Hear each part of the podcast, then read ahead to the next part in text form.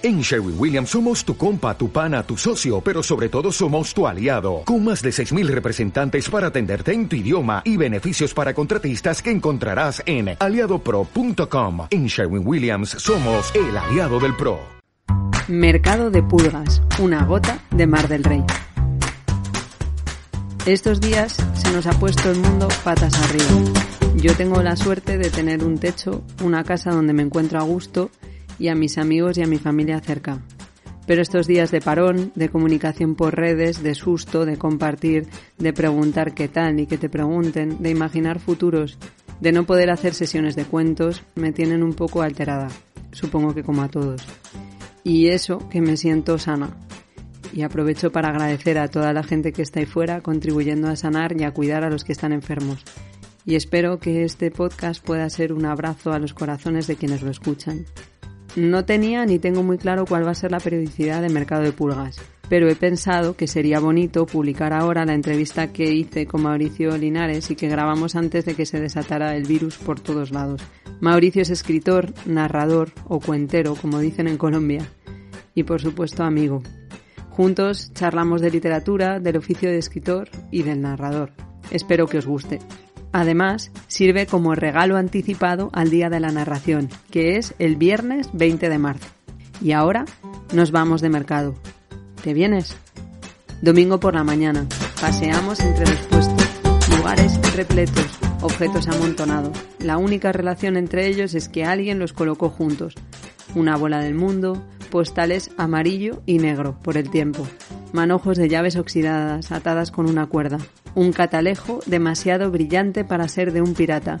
Hay gente que cuando conozco me genera mucha curiosidad. Bueno, incluso gente que conozco y me interesa saber cómo ha llegado a ser quienes son, quizá porque yo sigo buscando mi lugar cada día. ¿No será eso la vida? Personas creativas, vivas, que trazan sus caminos, sortean las dificultades y a veces se encallan, y sobre todo se atreven a desarrollar sus proyectos. Cuando me encuentro con ellas les pido que mantengamos una conversación, que grabemos una entrevista. Estoy convencida de que sus recorridos iluminan los nuestros.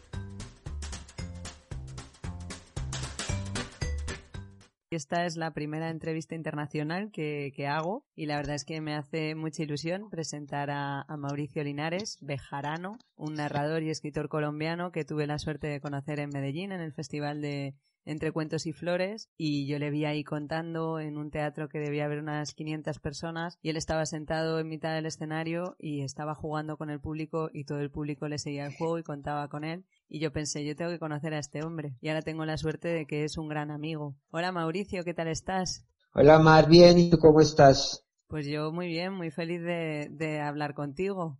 A mí me encanta siempre hablar contigo, entonces pues me alegra mucho siempre. A ver si, a ver si las redes nos, nos dejan. Eh, Mauricio, es un poco complicado definir a qué te dedicas tú y todos los palos que has tocado en tu vida, pero eh, yo casi que empezaría por el principio de, de, los tiempos, que es que cómo llegas tú al mundo de, de la literatura, de los cuentos, de la escritura.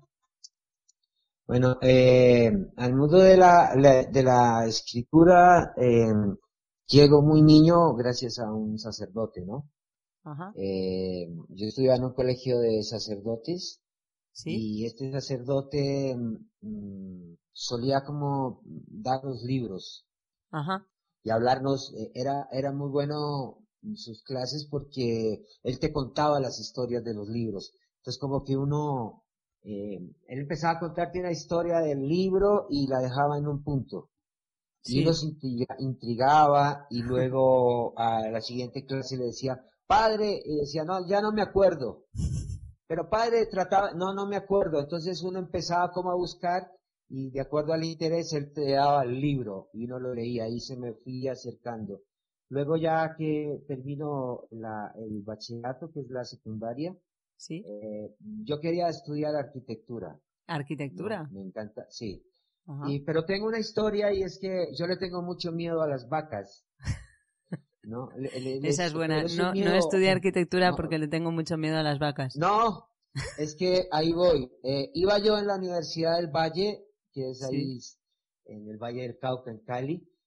Iba yo caminando para inscribirme a, a, la, a la Facultad de, de Arquitectura. Y justo antes de entrar salieron dos vacas Ah. Y como les tengo mucho miedo, me desvié de camino y, ya y yo iba tarde para inscribirme a la universidad. Y lo primero que vi fue una facultad, me metí sin saber qué era y era literatura. O sea, acabaste estudiando literatura, por tu miedo a las vacas. Por dos vacas, sí. Llegué y, y bueno, se lo agradezco. Aún les tengo mucho pavor, pero pero ahí eh, termino, hago mi carrera universitaria en literatura ¿Sí? y termino yéndome a Bogotá a trabajar en periodismo. Eso, cuenta, cuéntanos un poco cómo, cómo, cómo llegas tú al mundo del periodismo, que, porque ahí tuviste como un encuentro que, que, que te, como que te iluminó el camino, ¿no? Sí, pues eh, eh, yo mmm, vivía muy mal, o sea, yo terminé muy joven en la universidad, tenía apenas 19 años, ya iba a cumplir 20, estaba unos meses de, de cumplir los 20. Y nadie me daba trabajo porque en los colegios eh, darle trabajo a un chico de 19 años para dictarle clases a un chico de 17 y 18, pues era como muy normal. Luego no había muchas librerías en Cali y tampoco había cómo trabajar en eso. Eh, había trabajado de vendedor de libros, pero me había ido muy mal no me lo creo. Nunca, sí, fue una cosa horrible porque logré vender una enciclopedia y, el tipo nunca la pagó. Bueno, fue terrible, no funcionó. Y mm, había empezado a trabajar limpiando pisos en el terminal de transportes porque tenía mm. que vivir de algo. Pero luego terminé sin trabajo y tuve que vivir en la calle un tiempo, aguantar mucha hambre y un día estaba en esas y me encontré un maestro mío de la universidad ¿Sí? que me, me llevó a comer y hablamos, le conté mi situación y me dijo, yo, ¿te quieres ir a Bogotá? Y le dije, claro, allá vive mi madre. Y entonces me dijo, bueno, en ocho días eh, te aviso y te digo si te conseguí algo. Y me llamó y me dijo que me había conseguido trabajo en el periódico El Tiempo, que es un periódico como el más conocido en Bogotá. Me vine a Bogotá a trabajar y empecé a hacer Crónica Roja. ¿Qué es Crónica Roja? Crónica Roja es eh, de muertos, así como de... No como los muertos que tenemos en guerra, sino muertos como de problemas pasionales, que un robo, que te robaron, te asesinaron, que tu pareja te asesina, ese tipo de cosas que el Señor se lanzó de un puente. Como sucesos. Aquí yo creo que lo llamamos sucesos a eso. Sí, eh, acá es crónica roja. Crónica Debe ser por la sangre. Sí, claro. sí, es un... o por la caperucita. Y, claro, yo tenía que escribir sobre el personaje, pero no hacia lo amarillista, sino hacer realmente una crónica. Y entonces yo empezaba, me acordaba de los eh, libros que había leído de detectives como los de Maigret, sí. ¿no? y empezaba a hacer investigaciones, ¿no? A preguntar y resulté siendo muy bueno haciendo crónica roja. Ajá. Pero, pero eh, eh, es que eh, como esto me, me, contaste y yo lo recuerdo como me lo contaste, eh, te, cuando entraste a formarte en el periódico todavía no, como que no tenía una escuela de formación estándar, ¿no? Y te costó un poco, o sea, te, te ah, pusieron un poquito a prueba, ¿no? No, no valía cualquier cosa. No, porque es que el, me mandado don Enrique Santos, que era el dueño del periódico. Sí. Y yo llegué con una novela prácticamente, mi primera crónica. Tú te escribiste una novela. Y, claro, no, yo, pero era una cosa fantástica. O sea, Seguro. No te imaginas, era una, una, una obra literaria. Sí, sí, y el, el, el, don, don Enrique la lee y se emociona pero se ríe y me dice, no, esto es bellísimo, pero no, no, no sirve para un periódico. Entonces durante un tiempo se sentó conmigo y me enseñaba cómo hacer crónica roja, ¿no? Sí. Cómo, cómo, cómo determinarlos. Eso fue fundamental en mi formación como escritor de cuentos, Ajá. porque él, me fue guiando en cómo construir personajes, las situaciones, las atmósferas, cómo lograr que la gente a través de la escritura viviera eh, lo que yo le estaba narrando. Sí. Y así fue como empecé y resulté que, que resultó siendo bueno haciendo crónica roja. O sea que gracias a muy bueno. gracias a los aparte es que hay una anécdota buenísima. Yo llegaba y ya llegaban los de un periódico que se llamaba El Espacio, que era un periódico amarillista, estos sensacionalistas. Y los fotógrafos le pagaban a la policía para poder acomodar al muerto. Entonces lo ponían en diferentes poses para, mm, digamos, le tomaban unas 30 fotos al muerto y cada día salía un muerto nuevo, pero era el mismo. Ah, no me lo cambiaban de pose, le ponían cosas para... Había un modelo. no había tanto. Había un modelo de muerto, un cadáver modelo. Sí, ese cadáver moría varias veces en, ese periódico, o sea, y, era, y yo hice una crónica sobre eso, entrevisté a, a esos periodistas o fotógrafos y esa crónica eh, fue muy, muy famosa porque contaba eso y era una crónica como divertida porque pero también me parecía trágico, ¿no? Hombre, o sea, le, le Manejaba la, tristeza, sí. le dedicaste una, una crónica al, al, al, cadáver modélico. Sí, era un cadáver. Y además moría, cada día moría de distintas formas, ¿no? claro, sí. O sea, eh, el tipo lo habían podido matar o se había podido suicidar, pero un día se suicidaba, otro día lo mataba, otro día, todos los días porque le tomaban de diferentes poses. Pobre hombre. ¿Y cómo, cómo se llama esa crónica? ¿Te acuerdas? Eh, no, no, eso hace, te estoy hablando hace 35 años. Ya, bueno, ha llovido Yo un poquito. Yo recuerdo ya, sí, hace muchos años. Y en el mundo del periodismo, eh, eh, yo traté de olvidar todo lo que escribí en el periodismo. Ya porque fue una experiencia dura, porque después cubrí guerra Ajá. y, y no, no es bueno recordar eso.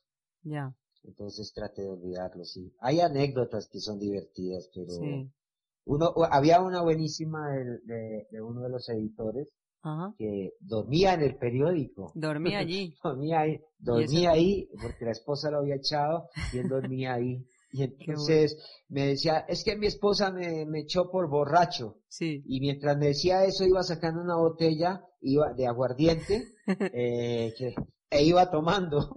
Era, era, a primera hora de la mañana, ¿no? Sí, era todo, era impresionante. Oye, Mauricio, ¿y cómo, cómo llegan los, los cuentos a tu vida? Si es que, si es que llegan, si no han estado ahí siempre. Eh, esto es porque de donde yo vengo, que es Buenaventura, eh, se cuenta todo el tiempo. Sí. Allá tú eres músico o cuentero o, te acercas a algo parecido, ¿no? Mm. Y en mi familia se contaba todo el tiempo, en, el, en la calle donde yo vivía se contaba todo el tiempo. Sí. Entonces era muy natural, ¿no? O sea, no era una cosa ajena a una. y, y yo contaba, o sea, finalmente uno se acostumbra y en Cali, cuando me fui a estudiar, yo contaba. Sí. A veces en las reuniones los amigos me invitaban para que les contara historias, yo las contaba. Pero pues lo, hacía como una conversación. Yo no veía que eso tuviese eh, un oficio, ¿no? Ajá. No, no, no le veía la importancia. Me parecía que era muy natural. Y cuando empiezo a descubrir los libros, sí. más a profundidad, que, que empiezo a descubrir, por ejemplo, a John Fante, a, a, a Chekhov, Ajá. Eh, bueno, estos personajes. Sí. Eh, para mí fue vital, vital descubrir a Juan Rulfo. Porque a Juan Rulfo. Me di cuenta que, que se podía escribir eso que yo contaba. Ajá. Ya, es como que uniste, eh, uniste esas ahí, dos. ahí, ahí descubro la escritura, ¿no? Ajá. Y entonces me, cuando me vengo a Bogotá, eh, voy caminando por la calle, por el centro y me encuentro a Carolina Rueda. Hombre, es una Carolina. muy famosa. Maravillosa. Y ella me dice, ella ya me había escuchado contar así, pero yo en un festival de, teatro yo había contado, pero como no quiere la cosa. Y me dijo mm, que en la Universidad Nacional se estaba contando y yo fui y los vi contar y conté ahí, pero no, no era mi oficio realmente, no me interesaba. Y luego eh, empecé a, a descubrir que que era uno de mis, mi abuela tenía una, una frase bellísima sí. que decía que el destino de los hombres está conjurado para cumplir una misión determinada en la vida. Ajá. Y, y cuando empecé a contar me di cuenta que esa era como mi, tu misión. Mi, misión determinada. Y, y ahí en ese momento entendí que si quería llegar lejos tenía que trabajar y me dediqué pues a eso, a, a experimentar con el cuerpo, con la voz, a, experimentar con la dramaturgia, con mis, a empezar a escribir más, a, a, observar a más narradores. Me dedicaba, veía, yo era, parecía un, un grupi de cuenteros porque todo el tiempo estaba viendo cuenteros, todo el tiempo y estudiaba, estudiaba mucho eso, conversaba con muchos. Sí. Y un maestro mío fue don Germán Cubillos. un gran cuentero colombiano. Sí. Y mm, aprendí mucho y pues también viendo a, a, muchos. Y ahí me fui formando, eso ya hace 32 años que llevo. Jo, 32 años. Y en ese ¿eh? transcurso, sí, es toda una vida. Yo tengo 52, o sea. Pero estás hecho un chaval. Más de, más de la mitad de mi vida. Ya, ya. Llevo en los escenarios. Yo no recuerdo, eh, hace unos días que estaba un, comediante mexicano que hace stand-up, stand-up comedy, al que yo quiero muchísimo, con el que nos queremos mucho, que es Carlos Vallarta. Él me preguntaba, mm, ¿cuántos años llevas contando? Le dije, llevo 32. Y me decía, ¿tú te acuerdas cuántos escenarios te has subido? No, yo le dije, ni siquiera recuerdo eh, eh, cuánta gente le he contado. Y nos pusimos a hacer como un promedio por función. Y eso es una cantidad enorme. Yo no, no recuerdo son 32 años en mucho tiempo ya. Ya, ya. Oye, Mauricio, y, y em, has dicho, vamos, que como que tus historias o las historias que escuchabas vienen, vienen de Buenaventura. Eh, esa es como, esa es la raíz de, de, yo creo que muchas de tus historias están enraizadas en tu tierra, aunque tú no vivas ahora allí, ¿no? Entonces te diría, ¿cuáles son tus temas? ¿Y, y tus temas tienen relación con los temas de tu tierra? O sea, realmente son dos preguntas. Sí, eh, bueno, eh, sí tiene, eh, eh, al comienzo tenía mucha raíz de allá porque mm, era lo que yo conocía y lo que había vivido. Yo no podía escribir sobre Bogotá porque llevaba mucho tiempo en Bogotá. No escribí, no quería seguir, no quería seguir escribiendo sobre la guerra. Entonces empecé a escribir sobre la historia de, de donde venía, ¿no? Sí. Sobre esas eh, historias maravillosas que existían sobre esos personajes, porque finalmente eh, el Pacífico es alucinante. Pareciera que no existieran. Eh, eh, las historias que yo escribo realmente sucedieron. Lo que hago es tomarlas y armarlas. ¿no? claro, hay, casi todas son tienen una fuerte carga emocional, política, social, porque hay algunas que surgen de cosas terribles, pero mm, estaba basado ahí. Ahora, ahora estoy yendo hacia otro lado, un poco más intimista, como haciendo un unplugged, por llamarlo de alguna forma. Y ya no abarco, ya no toco Buenaventura, eh, sino hablo mucho más sobre mis fantasmas, ¿no? Sobre esas soledades, sobre esos miedos, mm. sobre eh, eh, esos seres que, que en las noches me visitan y se sientan conmigo y, y como tengo, constantemente tengo mucho ruido en la cabeza, sí. Eh, eh, son ruidos, ruidos, lo que hago es ordenar los ruidos y empezar a, construir esos ruidos, volverlos palabras para calmarlos un poco. A mí me decías que oías música, ¿no? Que, que oías, que a mí me comentabas que tú oías música, que tus historias inicialmente son, son música y luego esa música se transforma en palabras. Yo no, yo lo que hago es eh, eh, escribir la partitura. ¿no? Tengo las partituras y ahora me he construido un, programa en, en, el computador que me facilita más la escritura. Ya, mm, porque antes lo hacía a mano. Y hago la partitura, yo tengo los ruidos en la cabeza y empiezo a ordenarlos. Y los ruidos se me van convirtiendo en notas musicales. Entonces escribo las notas y luego hago, yo no hago cuentos, yo hago canciones, le decía alguien, ¿no? Sí. Entonces luego construyo los textos a partir de la música. ¿no? Por eso es que los cuentos míos son tan musicales. Ya. cada uno se basa en estructuras, eh, por ejemplo, hay unos que están basados en la estructura del currulado, que es un género musical eh, del Pacífico. Sí. Hay unos que están eh, en, en, el jazz, ¿no? Bueno, en diferentes géneros en el metal, en el punk, hay los que, que tomo Schubert, por ejemplo, y a partir de Schubert construyo textos.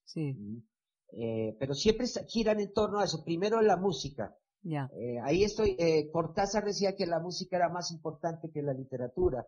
Y, y es verdad, ¿no? Entonces yo lo que hago son eso, construir la música y a partir de la música voy generando los textos, sí. ¿no? Y, y aparte que me parece emocionante porque cuando logro terminar mi cabeza queda tranquila, ¿no? Ya los ruidos se disipan un poco. Claro, tienen que salir, tienen y tengo, tengo paz al menos dos, tres días. Tienes que, tienes que compartirlos, es, es una obligación, es lo, como decía tu abuela, ese, ese es tu papel. Eh, Mauricio, y mm, yo te he escuchado contar cuentos donde aparece Dios, donde aparece la muerte, donde aparece el tiempo, donde también están las, las despedidas, ¿no? las, las ausencias, los duelos. Eh, ¿Tú crees que esos son, son algunos de tus temas? Eh, sí, esos que son fundamentales. Yo, yo, por ejemplo, no creo en Dios, ¿no? Vaya hombre. Entonces siempre que, que nombro a Dios, siempre que nombro a Dios es eh, una forma de, de criticar, ¿no? De, de, decirle a la gente, eh, no puedes estar creyendo en alguien que te castiga constantemente, ¿no? Yo tuve un padre que me pegaba todos los días, me golpeaba, me rompía las costillas, eh, eh, me maltrataba, me y no creía en él, no lo quería, entonces no, no consigo que, que tu padre te golpee o te maltrate, ¿no? y, les, y es como decirle a la gente, no creas en eso, cree en ti, es más importante el ser humano que es el único Dios que realmente debes confiar, y creer, ¿no? Eh, no creas en lo que, en lo que, en lo que te castiga. Entonces siempre estoy, está ahí presente, por eso Dios siempre es un personaje patético en mis cuentos. Es un hombre enfermo, es un hombre eh, e, egoísta, Y las ausencias, la, la, muerte es fundamental porque mi cultura, en el lugar de donde vengo, la muerte es, es, es algo que se despide con fiesta, se contrata a gente que echa chistes, toda la noche echa chistes. Mm. la, la, gente en vida eh, ahorra durante muchos años para comprarse su traje, el que le van a poner el día de su muerte. Entonces lo guardan en un lugar muy especial, en una caja, ahí se queda hasta que mueren. Y cuando mueren, los visten con ese traje, eh, no llevan zapatos, eh, es fundamental lo de los zapatos, porque ellos dicen que pues no, no, no es correcto encontrarse con el, eh, con el creador pues, con zapatos puestos, ¿no? Y bueno, tienen otras creencias, les amarran un, un, un, cinturón eh, en hilo, en, sí como en hilo, con nudos, para que cuando llegue al cielo eh, vaya escalando, porque es difícil. Y la, la persona, el doliente, invita a los amigos, a los vecinos y lo recibe con, con música, con trago, con mm. comida. ¿no? Entonces, eh, ahí es fundamental para mí la muerte, porque yo la muerte no la veo como, como algo terrible, sino como algo necesario, algo, algo que es inevitable, pero que también es un acto poético. La muerte es como ah. la poesía, tan urgente, tan necesaria, tan desgarradora, que te, que te permite eh, mm. eh, descubrir lo que llevas por dentro, que te permite descubrir el mundo. Si la muerte y la poesía no existieran, eh, el, el, ser humano andaría, andaría sin rumbo. ¿Ves? Entonces son, son vitales para mí. De ahí que hablo de la muerte. Y mis personajes son ancianos. Sí. Porque yo me crié con ancianos prácticamente, ¿no? Son homenajes. Y a mí, no es que considere que los ancianos son sabios, porque la sabiduría no tiene edad. No, pero siento que la, que el, el ser, el ser, yo le tengo miedo a la vejez, muchísimo. Me espanta mucho ser anciano. Entonces también es una forma de, de sacar ese miedo, ese pavor a la vejez. Eh, y, de, y de porque yo no escribo mm, para, eh, o sea, cuando yo escribo, escribo mm, sacando mis miedos, ¿no? Es una forma de decirle a la gente, por favor, ayúdeme, ¿no? Estoy gritándole a la gente eh, auxilio. Y cuando hablo de los ancianos y, muestro todo su deterioro, le estoy mm. diciendo a la gente, mire, le tengo miedo a esto. Constantemente mis textos están cargados de mis miedos. Claro. Entonces sí, claro, todo eso es vital en mi escritura. Bueno, yo, yo supongo que tus, tus textos están cargados de ti, ¿no? Y tú tienes una gran eh, sinceridad y también una gran capacidad de, de análisis. Yo, yo he trabajado contigo a nivel de escritura y como que tú eres capaz de radiografiar y ver, y ver el alma que tienen los textos, ¿no? Y desde ahí el, el, mostrarlo con sinceridad y con, y con generosidad, ¿no? Porque yo creo que ese también es el papel de quien escribe historias. Hay, una cosa ahí con eso, Omar, es que mmm, de tanto escribir y de tanto observar, eh, se te facilita realmente, ¿no? O sea, eh, cuando, por ejemplo, en tu caso que me pasan los textos, eh, empiezo a descubrir el tejido, por ejemplo. Primero veo el cuerpo, no digo, qué cuerpo está. Como cuando ves un qué chico Cuerpazo, qué cuerpazo. Sí, oh, sí, qué cuerpo.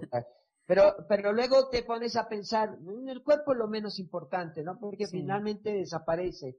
eh, y tú no te vas a convivir con alguien que tenga un buen cuerpo solamente, ¿no? Sí. O sea, necesitas que alguien te haga sentir, que te haga, que te haga reír si quieres, o que te haga llorar, que, no, necesitas escuchar. Y entonces ahí es cuando digo lo importante lo de adentro, y ahí empiezo a escudriñar en el cuento, en la historia, mm. y, y, empiezo a descubrirlo. No me quedo en la lectura, es que el problema eh, en general es que la gente se queda en la lectura no va más allá. En la, lectura, en la lectura superficial te refieres.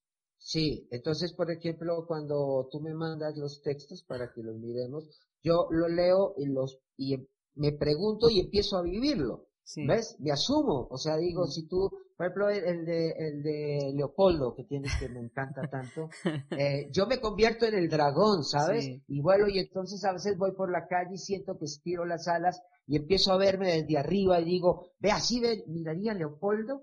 Así y ahí es donde empieza a, descubrir. A tomar vida. Y entonces, e, exacto. Y ahí es cuando yo me puedo sentar contigo y decirte, mira, vi esto. O pasa esto, ¿ves?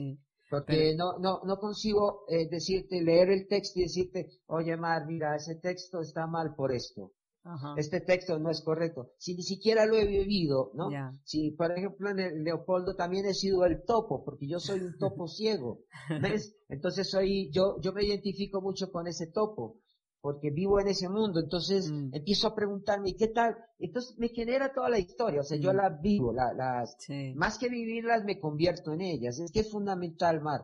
No, no, para escribir historias tienes que convertirte en la historia, para contarlas tienes que convertirte, claro. pero para leerlas también, tienes que convertirte, si no, no las vas a leer. De ahí mi tragedia, porque, por ejemplo, cuando, cuando leo Dostoyevsky, eh, pues me convierto en esas cosas horribles y, y, yo creo que todos mis tormentos vienen es por culpa de la literatura. Por leer a, Dostoyevsky.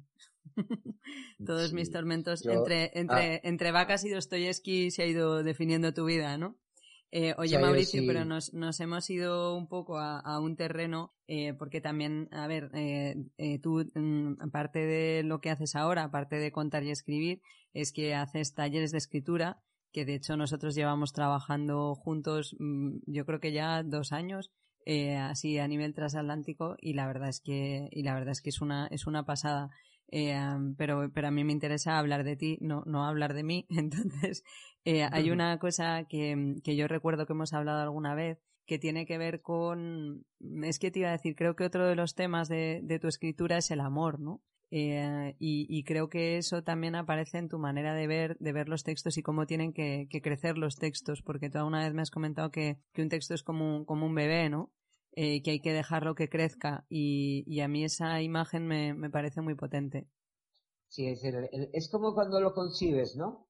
Eh, yo nunca estaba embarazado, por obvias razones. La verdad es que si me, lo, si me dices que otra, lo contrario me, me dejarías alucinada. sería una primicia. Eh, sería una cosa extraña. Eh, pero es igual, ¿me entiendes? Concibes ese ser mm, y no y cuando cuando llega al mundo no lo puedes abandonar. Mm. No lo puedes dejar a su suerte. Tienes que enseñarle a caminar. Tienes que, que, que mm, alimentarlo, enseñarlo a, a, vivir sobre todo, ¿no? Hmm. Y hay un momento en que ya tienes que dejarlo ir, ¿no? Y es todo el proceso, así es la, así es la escritura, ¿no? siempre concibes la idea, la vas construyendo, nace esa idea y de ahí empiezas a trabajarla, ¿no? Y todos los pasos hasta que hay un momento en que ya dices, bueno, muchacho, ya te tienes que ir, ya cumpliste mayoría de edad, ya tienes seis hijos, uno de tus hijos va a ser padre, creo que es hora que te vayas. ahí, ahí se va. Y el amor es fundamental eh, por muchas razones, porque mm, yo, yo eh, voy a citar un músico que detesto, literalmente no me gusta.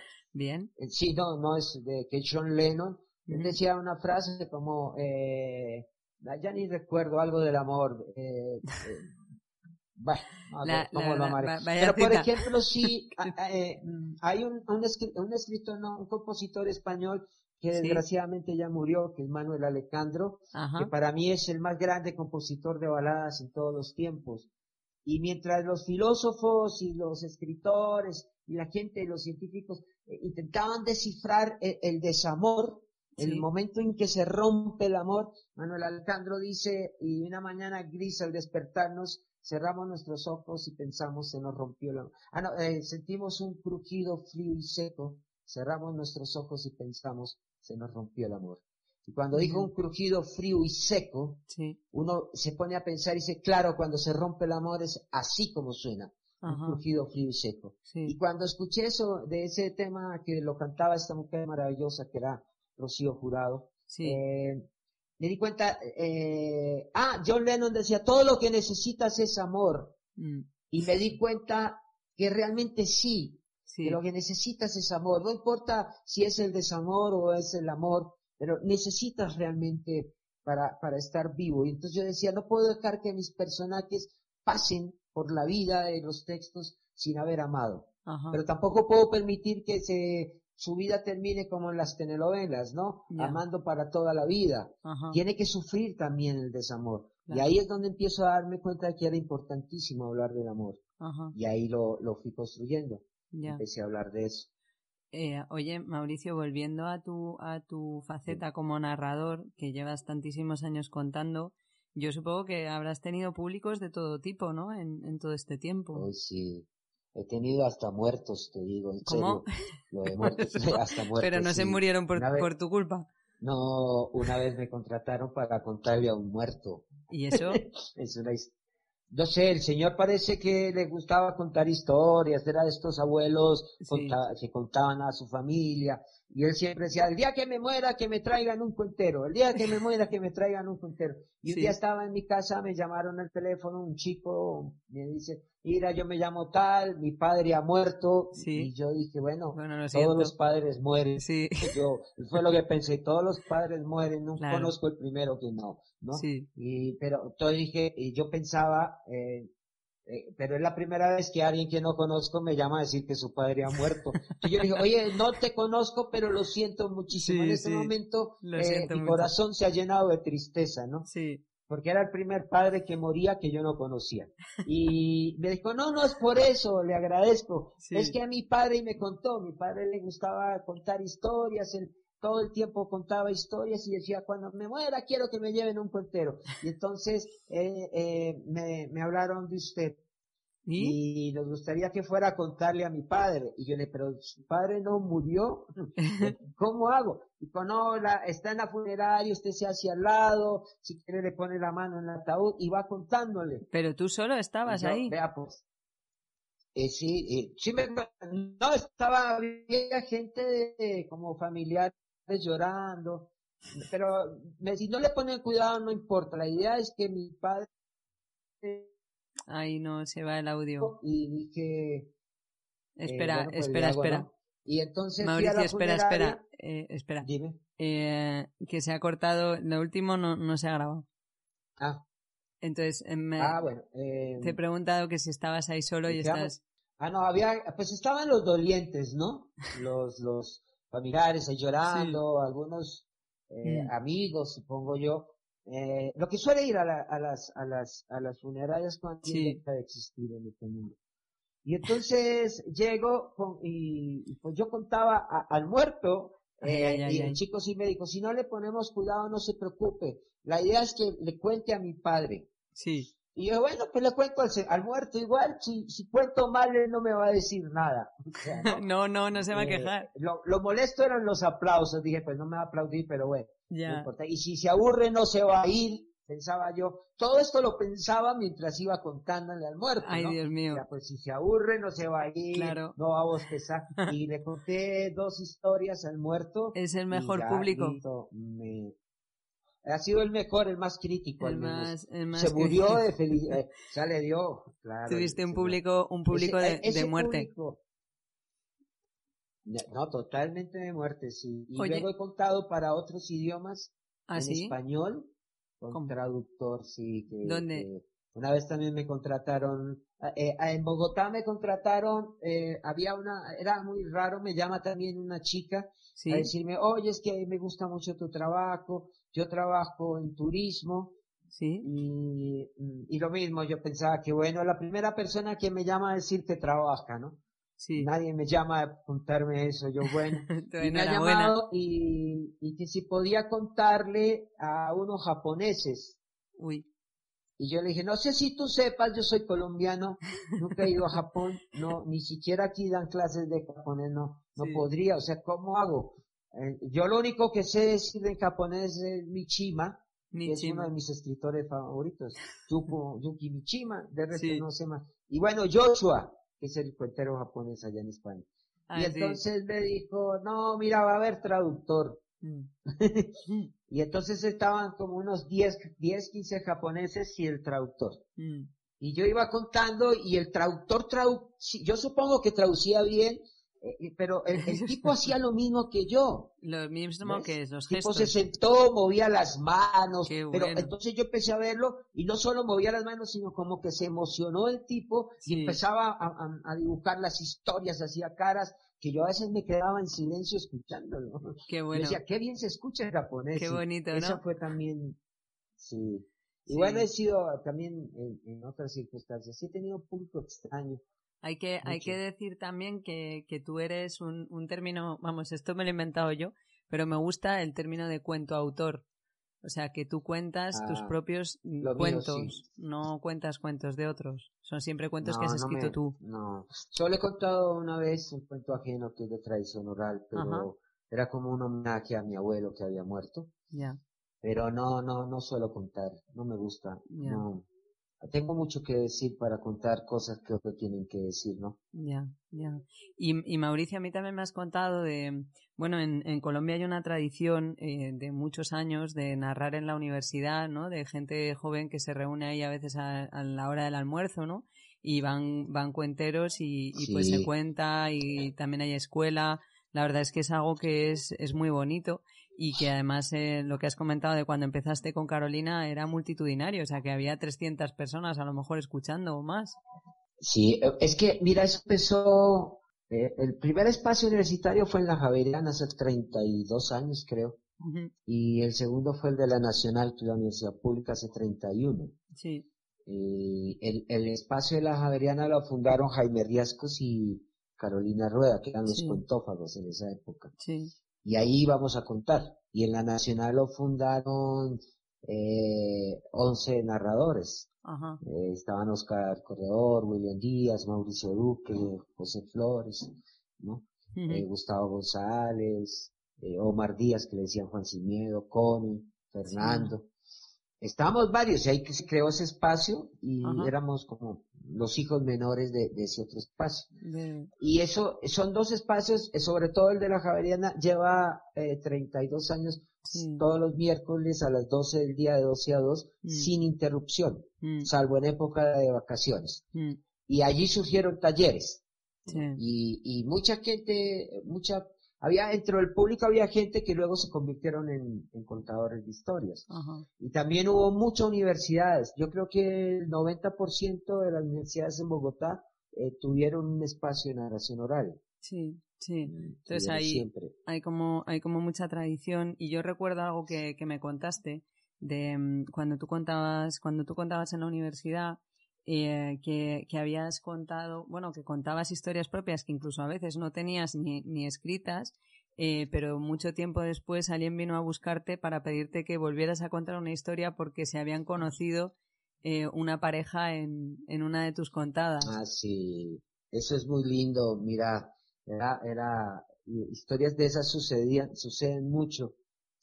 Hay gente que se graduó Sí. Y, y hoy día son empresarios y, y hay gente que se casó escuchando historias. Eso es, esa, es la que, esa es la que quiero que nos cuentes. A mí porque te fueron a buscar para que eso. Claro, la persona me llamó y me dijo, mira, voy a cumplir tantos años de matrimonio. Y mm. yo me sorprendí porque era la primera persona que no conocía que me llamaba a contarme que se iba. Yo, yo, bueno, mm, muy bien, o sea. Enhorabuena. Sí, o sea, bueno. Y entonces me dijo, no, es que mira, yo conozco, y me contó la historia, hace tantos, 20 años, 25 años, no recuerdo bien. Eh, yo le escuché a usted contar una historia y él se la sabía. Yo no me acordaba porque en esa época yo no las escribía, las hacía en la cabeza.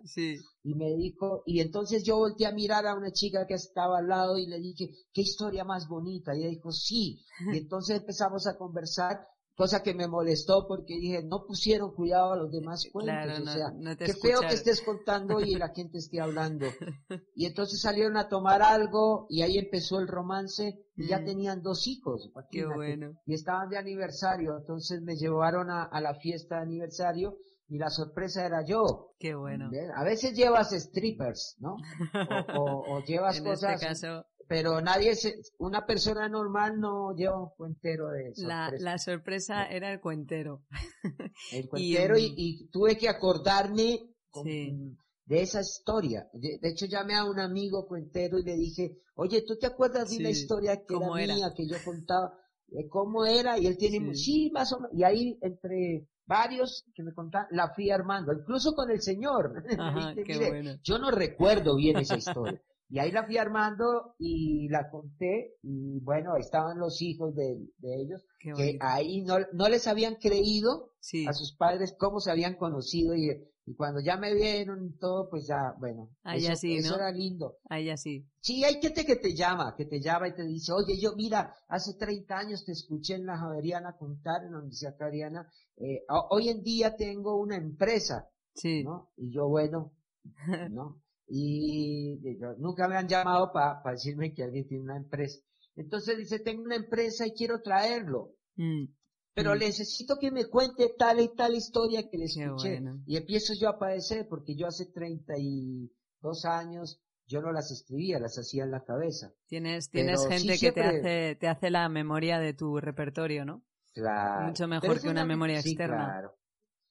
Pero el, movimiento universitario de narración oral fue vital para que el movimiento de cuenteros en Colombia se mantuviera y existiera. y es un movimiento eh, muy muy potente que, que aunque ha cambiado también mucho, ¿no? Según contáis, eh, pero que sigue estando muy vivo. De hecho, yo, yo estuve contigo contando en la Javeriana, que fue, que fue muy, muy bonito y para mí me parecería es un, mítico, sí. es un espacio mítico y se nota que la gente le gusta escuchar y ahí hay un respeto y hay un disfrute de, de las historias que es que es una gozada, ¿no? Además contar ¿te para acuerdas, ¿Te diste cuenta que los chicos, los estudiantes van almorzando, a ver, hay unos que almuerzan mientras escuchan y justo a las dos de la tarde se paran y se van. De dos y a dos, saben que es ahí y hay otros que, que se quedan mirando, pero nunca vas a ver gente que hable o que se pare. No. y, y, no se van nunca, se quedan ahí las dos horas. No, no, no, están ahí sentaditos, es, es, muy bonito. Hay un espacio que es como una plaza, porque aquí las, las universidades son, son distintas, ¿no? Ahí hay, hay como un concepto de zona de reunión, ¿no? Que es, que es donde un espacio circular o semicircular y allí en la Javeriana se van sentando como en unas escaleritas y ahí hay muchos estudiantes y van y vienen en función de lo que tienen que hacer, pero hay mucho, mucho respeto y mucha escucha. Y otra cosa, Mauricio, que a ti te gusta mucho es contar en, en zonas rurales, ¿no? Contar en pueblos. Me encanta, sí. Creo que el, el, volver a, al origen es, es fundamental, ¿no? Sí. Eh, los cuenteros hemos olvidado eso, al menos mm. en Colombia, ¿no? Eh, nos hemos estado preocupando más por las salas, contar y salas, eh, eh, y se nos olvidó el, pueblo, el campesino, la gente que no tiene la opción de, de, escuchar historias o ver mm. otras cosas, y, y, yo me derrito yendo a pueblos. Yo empecé, eh, esto se me volvió a despertar hace un par de años en un festival en una ciudad que se llama eh, Tunja, que es de, un departamento de campesinos, que se llama Boyacá, y me llevaron, en el festival me llevó a varios pueblos y dije, tengo que volver a hacerlo y a mí me encanta, es mm. una, porque además es eh, un público distinto, un público que se te entrega, no hay, no hay compromisos de nada, solo la palabra. Y en algunas de esas funciones que dicen pueblos, terminamos en una jam session con algunos campesinos, ¿no? Que se paraban a contar y esto era eh, varios contando, ¿no? Contábamos historias, eh, fue, fue lindo, me gusta mucho porque ahí como que el valor de la palabra es mucho más fuerte que, el de la ciudad. La ciudad tiene ese afán. Sí. ¿no? Afán, la ciudad siempre hay afán. Afán es prisa. Y vas a, Claro, ah, eh, tienen prisa. Y en la, van a verte a una sala de teatro, pagan la boleta y, y, están ahí y apenas se termina se van, no, no, te, no se quedan a decir, ve, conversemos, no, es que tengo prisa siempre, mm. ¿no? Y, y todo es medido, te dice, tienes que, solo hay una hora, tienes que contar una hora, porque después está, no te dan la posibilidad de de repente ir contando, parar la historia y conversar con el público, ¿no? Entrarte a hablar, preguntar, reírse, continuar con una charla. En los pueblos se puede, porque es otro tipo de público, no existe ese, Además es que es verdad que las buenas historias despiertan otras historias, ¿no? Y, y en esos lugares supongo que es un sitio genial para, para recoger, eh, bueno, ideas, ¿no? Eh, de, de, de, su propia tradición, de sus propias historias, de cosas que han ido pasando, que seguro que te inspiran para, para otros relatos. Sí, sí, sí, obvio, obvio, como cuando lees un libro, por ejemplo, Matar a un ruiseñor de Hartley, ¿no? Y, lees ese libro y te, te es común, te, te, desbaratas y, y se te surgen ideas para construir otro, mm. otras historias, claro. ¿no? O el corazón es un cazador solitario de, de, esta maravillosa escritora que es como eh, Cluster, em, que yo la adoro. Y eh, sí, es, es como la gran, gran escritora en mi vida. Sí. Y, y lees el corazón es un cazador solitario desde el título, que es hermosísimo, y, y ahí te empiezan a surgir ideas, ¿no? eh, y las historias deberían hacer eso, ¿no? Sí. Pero claro, las historias no te van a surgir si tú no te encuentras con el público.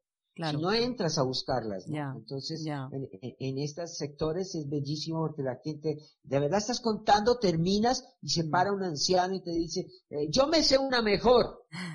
y uno dice, ah, se sabe una, venga cuéntela que yo, y así empiezo yo, ah, venga cuéntela. Entonces digo, no, yo me la sé mejor y otro dice, no, yo me sé una, y empieza y de repente terminas escuchando unas historias y me dice, carajo, qué cosa tan bella, ¿no? Y entonces tu cabeza empieza a funcionar y a decir, ve, yo podría escribir, y empiezas a surgirte ideas. Claro, claro. Eh, es que, sí. Como la buena literatura, realmente. Eso es. Eso es. Has dicho, has dicho una, bueno, dos cosas. Eh, primero contigo el, es, es necesario no ir con afán y tener mucho tiempo porque es un gusto y, y, y siempre tienes, tienes muchas cosas que contar y muchas eh, referencias y recuerdos, sean musicales, literarios o, o vitales, que, que, es un gusto escuchar, ¿no? Y luego hay otra cosa que yo, que yo he visto ahí en Colombia que me parece muy bonito, que es que el, cuando hay un público familiar, cuando, cuando todo el pueblo se congrega a escuchar una historia, hay gente de todas las edades y a todo el mundo le interesa y todo el mundo escucha a su nivel, ¿no? Y eso es bonito porque aquí a veces la narración oral o lo que se llama cuentacuentos se vincula con niños solo y, a veces te, los niños te los colocan delante, los padres se van atrás a mirar con el móvil o, los profesores como que, cuesta que puedan entender que puede ser algo para todos, ¿no? Que puede, que hay historias para todos y que, y que se pueden compartir y en, en Colombia sí se ve que hay ese amor y ese respeto por, por la palabra. Eh, de, de parte del público sí, Claro. Tú te, yo he tenido funciones, por ejemplo, eh, donde en un iberoamericano de teatro me pasó, hicieron al aire, aire libre, eso fue hace dos años, en, un, en un parque que tiene una plazoleta donde le caben tres mil personas. Sí, wow. ¿no? Y yo me senté y en las tres mil personas había gente muy pobre, gente con mucho dinero, y niños, perros, había de todo. Y claro, y la gente, e, e incluso había chicos que eran trans, ¿no? La, comunidad LGTB, eh, había de todo, o sea, de todo, de todo, y gente blanca, negra, gorda, flaca, en torno a eso. Sí. Y mm, tanto los niños como los ancianos, los adultos, escuchaban. Es que no, yo no consigo que eh, eh, hay que contarle a los niños cierto tipo de historias, ¿no? De esas de esos animales, de los animales que hablan y esas cosas horribles, eh, y a los adultos otros. No, tú, hay que contar historias, sencillamente. Buenas historias. Hay que contarlas, claro, y mm. dependiendo de la forma en que lo cuentes y la entrega, y mm. como vayas dibujando en escena, pues el público te lo recibe sin importar la edad. Justo hablaba con Carlitos Vallarta, el, el chico mexicano que hace estando, eh, hablaba, le decía, mira Carlos, hay una cosa que es fundamental, el arte escénico, por ejemplo, la, el stand-up comedy, el teatro, la tontería, es una cosa fundamental que cuando la gente va a verlo, cuando va, se va a esa, a esa gran comunión que es la, la palabra, eh, puede sentarse al lado un hombre que tiene mucho dinero y al lado un hombre que no tiene un peso. Y en ese momento los dos se miran y el hombre que tiene mucho dinero no desprecia al pobre. En ese momento son, son, tienen la, la, misma necesidad de escuchar. Eh, ahí en, ese espacio de la palabra la gente eh, eh desaparece el odio, desaparece la discriminación, ¿no? Porque están en torno, giran en torno a una sola cosa, que es la palabra. Entonces, eh, ¿quién discrimina? El que empieza a decir, hay que contarle a los niños esto. Mm a los hombres esto, a las mujeres esto, a los adultos esto. No, hay que contar, sencillamente hay que contar historias. Es lo más importante, no importa qué tipo. Obvio, no le vas a contar a un niño una historia de un hombre, una masacre horrible, mm. un tipo que se comía gente, ¿no? Porque pues igual a un adulto tampoco porque eso asusta. Pero lo importante es la palabra, yo quiero la forma en que lo, lo diga. Eso aquí el público es así, respetuoso. Ya lo de los narradores es otra historia distinta, ¿no? Porque muchos no respetan la palabra. Sí, hay muchos que no, pero en general sí, el público se acostumbró, mm. se acostumbró a escuchar todo tipo de historias. Bueno, lo que tú decías también al principio es que, es que para, para poder contar hace falta formarse mucho, ¿no? Y encontrar tu propia voz y tampoco creo que haya un método estándar, ¿no? De, de cómo, cómo encontrar la voz, mm. cómo un narrador encuentra su, su propia voz. Eh, pero me interesaría. No, para nada, Mar. Mm. Yo, creo que, que em, eh, uno, uno va encontrándose. Mm. ¿no? Tú, tú no le puedes decir a, a Caruso, mm. bueno, ya está muerto, pero digamos, es que no nombro al otro señor porque tiene problemas ahí de, de, acoso sexual y todo. ¿Qué? qué, eh, a Caruso, a, a, este señor, el, el Plácido Domingo, entonces voy a ah, poner un ejemplo de alguien que no tenga, y además si va a tener líos, ya está muerto. Caruso. Tú no le podrías decir a Caruso, sí. ¿no? Oye, ¿no? Tienes mm. que usar ta, ta, no. Él encontró su propia voz. No, mm. no hablo del instrumento, ¿no? Por ejemplo, hay un personaje que yo amo, que es Billy Holiday, ¿no? Que tenía una voz horrible, no era una gran voz. Y cantaba canciones eh, mediocres, la gran mayoría, salvo un par. Pero eh, encontró su voz, y su voz era el dolor. Sí. ¿no? Y tú no le podías decir a ella, oye, hay que cantar de esta forma, no. Mm. ¿cierto? Mm. Ella encontró su estilo, su forma, y, en la, y la narración es lo mismo. Mm. Eh, hay que encontrar la huella, eh, hay que encontrar desde dónde te sale, si te sale desde la víscera, si te sale desde la piel, si la voz te sale de, no sé, del alma, de los huesos, de algún lado, ¿no? Pero eh, tú la encuentras sola. Sí. No, no, nadie te enseña en un taller. a mí me parece terrible cuando en un taller te enseñan a contar. Ya. En vez de enseñarte a explorar, a descubrir, a encontrar cosas. Eh, tú tienes que encontrar antes de llegar allá, mm. ¿no? Y, y, saber y entender claro que, que lo que yo alguna vez te decía. Si mm. tú cuentas historias sobre vientos, tienes que ser viento. Ya. Sí. Tienes que ser puerta. Pero puede ser viento, puede ser una puerta, pero ¿qué tipo de puerta?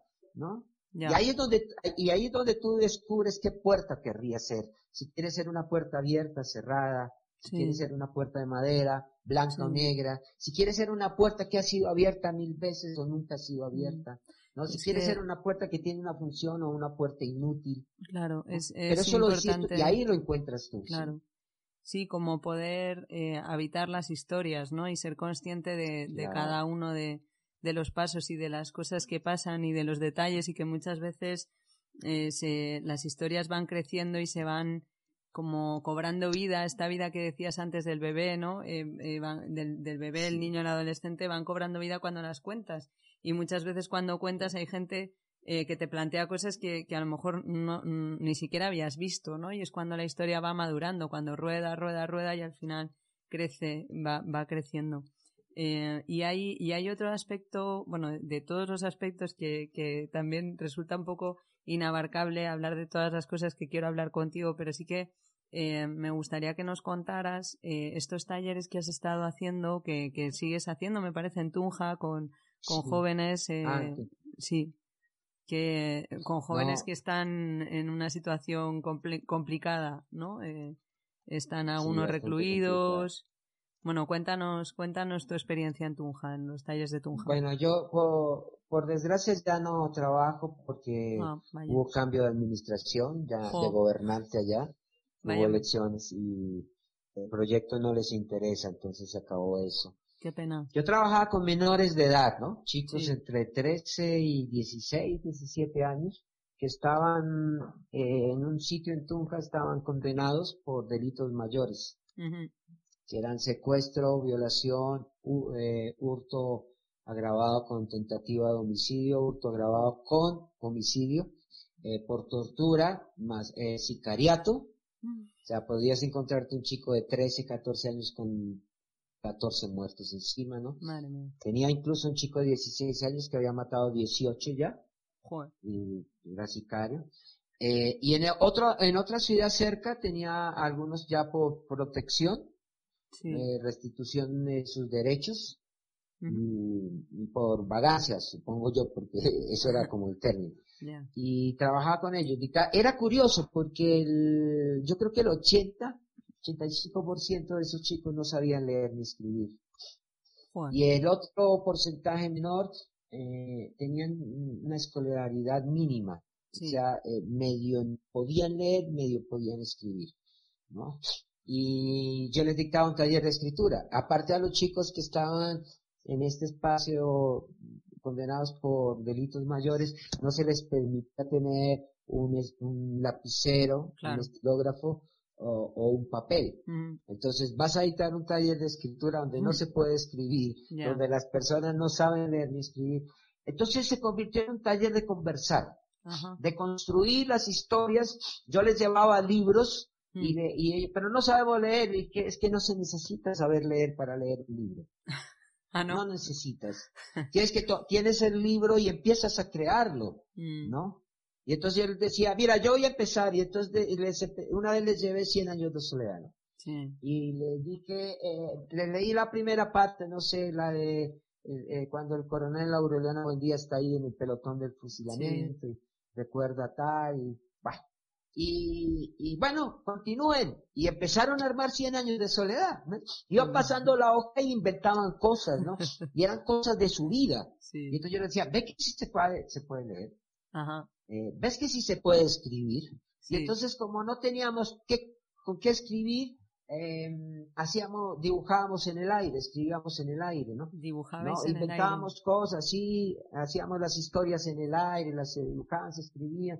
Y poco a poco algunos se fueron interesando, los que, los que más o menos sabían escribir, empezaron a enseñarle un poco a los otros. Ajá. Y luego me empezaron a pedir libros, los que me, sabían leer más o menos, se dedicaron a leerle a los otros, por cuando yo no estaba. Y estuviste en haciendo, el otro lado, estuviste haciendo una recaudación de libros, ¿no? Casi un año, sí. O sea, eh, sí, hice, hice una, una recolecta de libros, logré recoger casi 500 libros para dos bibliotecas. Qué bueno. Dos bibliotecas. Porque son chicos que no tienen nada que hacer, allá los, no los, no hacen nada, ¿no?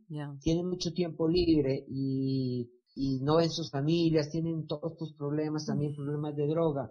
Entonces la literatura los llevó a, a, descubrir que pueden seguir siendo lo mismo, pero tienen otras opciones. Sí, como que les da no creo que, salidas. Que los vaya a salvar de sus vidas, porque cuando ellos salgan, su vida va a continuar igual, ¿no? Mm. Porque eh, esto ya es un problema del estado de abandono. Pero lo que sí sirve es que al menos van a pensar que se puede hacer otra cosa. Ya que pueden construir otra cosa y, quizás no se acuerden de mí, que eh, a mí no me importa, pero se acordarán que alguna vez fue un hombre y que les dijo, podemos leer sin saber leer, podemos escribir sin saber escribir, podemos conversar sin saber conversar. ¿no? Eh, podemos amar a pesar de haber hecho lo que hemos hecho. y entonces ahí surgió, fue casi un año, fue bellísimo. Eh, pero bueno, pues ya no, no se pudo qué pena.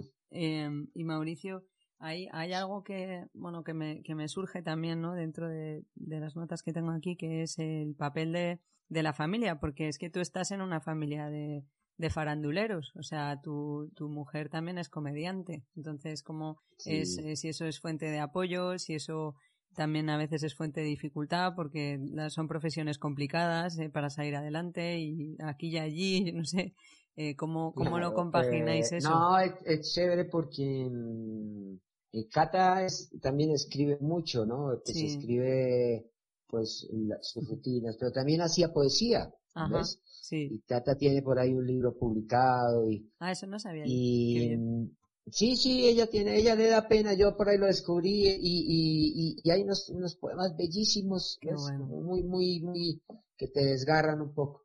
Mm. Y pues a mí como, la, la, la, lo que ella hace lo stand-up, eh, a mí me encanta, entonces yo por ejemplo soy muy groupie de ella y de varios, ¿no? Y yo cada ocho días los veo, no, yo soy bobo viendo. De hecho mis grandes amigos, eh, salvo tú, son comediantes.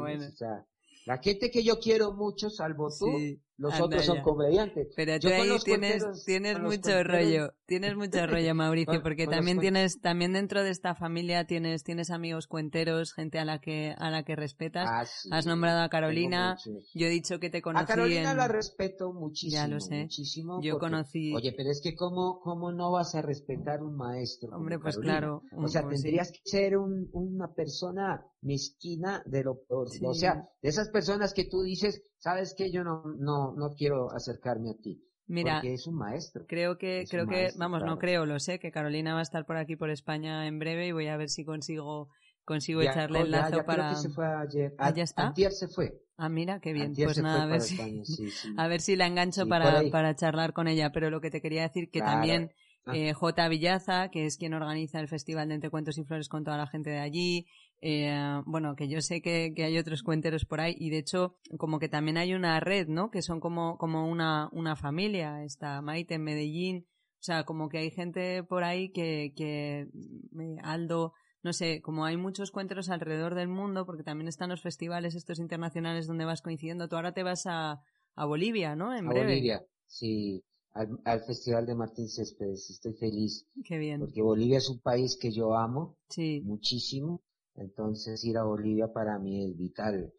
Eh, no sé, no, no sé con quién, qué, qué otros narradores estén. Creo que en Bolivia hay una cosa lindísima, que es un mm. festival precioso, ¿no? Sí. Se cuenta para los campesinos, para los, los, primeros habitantes de, de Bolivia, que son los indígenas. Bueno, ahí es, está bello, yo estoy feliz. Además que yo adoro a, a Martín. Sí. ir a verme con Martín. Sí. Está bien. Martín Es, es, una pasada escucharle. Eh, te iba a decir ya para, para cerrar el, que nos cuentes un, poco cómo es el, el, contar fuera de fuera de tu tierra, ¿no? El poderte mover eh, por, por, pues por otros países y poder contar y compartir como esa experiencia de, de compartir con un público que comparte un idioma, pero que tiene una cultura tan, tan distinta, ¿no? A veces. Oh, claro, aparte es que eh, los países bolivarianos, sí. Eh, eh, pues estamos pegados, sí. ¿no? Son frontera, nosotros somos frontera con Perú, Ecuador y, y bueno, Brasil, pero Brasil habla otro idioma, y Bolivia, ¿no? Y Panamá. Y no nos entendemos porque hablamos el mismo idioma, pero hablamos distinto, nos comportamos distintos, somos culturas distintas. Eh, ir a otro país, eh, me recuerda siempre un graffiti que yo vi en Barcelona cuando fui hace 27 años, 28. Ajá. De, de, que decía, la vida puede ser una aventura impresionante. ¿Ves? Sí. Y entonces cuando tú vas a otro país, es eso, es una aventura impresionante porque te encuentras con culturas distintas. Eh, eh los, yo he visto que los cuenteros empiezan a preguntar, aquí, ¿cómo se le llama tal cosa? Sí, claro. Y yo nunca pregunto cómo se le llama, ¿no? Yo digo, yo no le voy a cambiar. O sea, si mi historia, si yo digo silla y acá silla es una grosería, pues no es mi problema. O sea, si tú no, si, si, si el contexto no lo entiendes por ese lado, pero yo lo que pregunto, siempre pregunto es, oye, ¿qué, qué, ¿cómo es la gente aquí? ¿No? ¿De qué habla la gente? ¿Cómo? Y entonces yo me voy al bar, me tomo unas mm. cervezas, voy al cementerio, que me parece fundamental, recorro la calle y empiezo a ver la gente, me paro en una esquina, en un parque y empiezo a decir, miércoles, la gente aquí es así. Y entonces yo, si veo que la gente es un poco seca, subo a escena intentando ser caluroso, ¿no? Intentando darles lo que decía John Lennon, todos, todos necesitan amor. Y entonces, eh, eh, intentar darles un poco de, del calor, pues que viene uno del Caribe, ¿no? Si es muy alegre, entonces le doy un poco más de suavidad, ¿no? Porque si se vuelve una fiesta. Y entonces me preocupa más eso. Ajá. Y, y, y, entonces, porque no sabes con quién te vas a encontrar. A mí me pasó alguna vez en Ecuador, mm. los ecuatorianos son gente bellísima, pero muy, muy tímida a veces. Y entonces yo me fui así como muy alegre y, y, y coincidí que, que no había sino cuatro ecuatorianos y todos eran, el resto eran colombianos. Entonces mi amor fue una fiesta, ¿ves? Em, pero sí, no importa, porque de todas maneras es eso, es una aventura impresionante. Lo que descubres, la, la, los rostros, porque cuando tú cuentas en tu país, estás en, un, en tu lugar seguro. Claro. Pero cuando sales distinto, eh, la cultura, la, la, forma de mirar, de ver el mundo, de sentirlo, ¿no? De, de, encontrar la palabra, ¿no? Sí. pero al final, eh, cuando tú entregas, al final dices, carajo, eh, eh, hay una cosa que es impresionante, que lo único que nos, de las pocas cosas que nos hace común a los seres humanos, y es la palabra. Es verdad. Es, eso, ese acto de la palabra. Porque todo el que habla, eh, si hay gente que está hablando, siempre se calla y, dependiendo, se asombran, odian. No, la palabra te lleva a muchas cosas. Entonces, que, que tú cuentes para gente que no es de tu país, de otra cultura, y la gente se congregue, asista a esa comunión, a ese acto noble del santo oficio que es la palabra, a, a, escucharla, eso es alucinante, porque pues uno todos los días cuenta en Colombia. Claro. Y uno ya se le es normal. Pero en otros países sí es alucinante, es alucinante. A mí me encanta eso, me parece fascinante. Pues a mí me parece que este es un, es un final muy bonito porque hemos empezado diciendo que es la primera entrevista internacional y transatlántica, más bien transatlántica que hago, el poder conversar contigo, el, el, haber descubierto que eres narrador de vivos y también de, de muertos, que eso, eso, no lo sabía. Sí, de muertos es, y, y nada, Mauricio, un placer y, y, yo sé que este es el principio de, de una larga conversación que seguro que nos da para otra entrevista. Muchísimas gracias por acompañarnos. No, a ti, Man, muchísimas gracias. Gracias por escuchar el podcast. Os pido disculpas por el sonido que a causa de la grabación a distancia quedó un poco regular, pero seguimos aprendiendo. La música de inicio es Jazzy Frenchy de Ben Sound. Podéis escuchar este podcast en Evox, Apple, Spotify o la aplicación que uséis habitualmente para escuchar.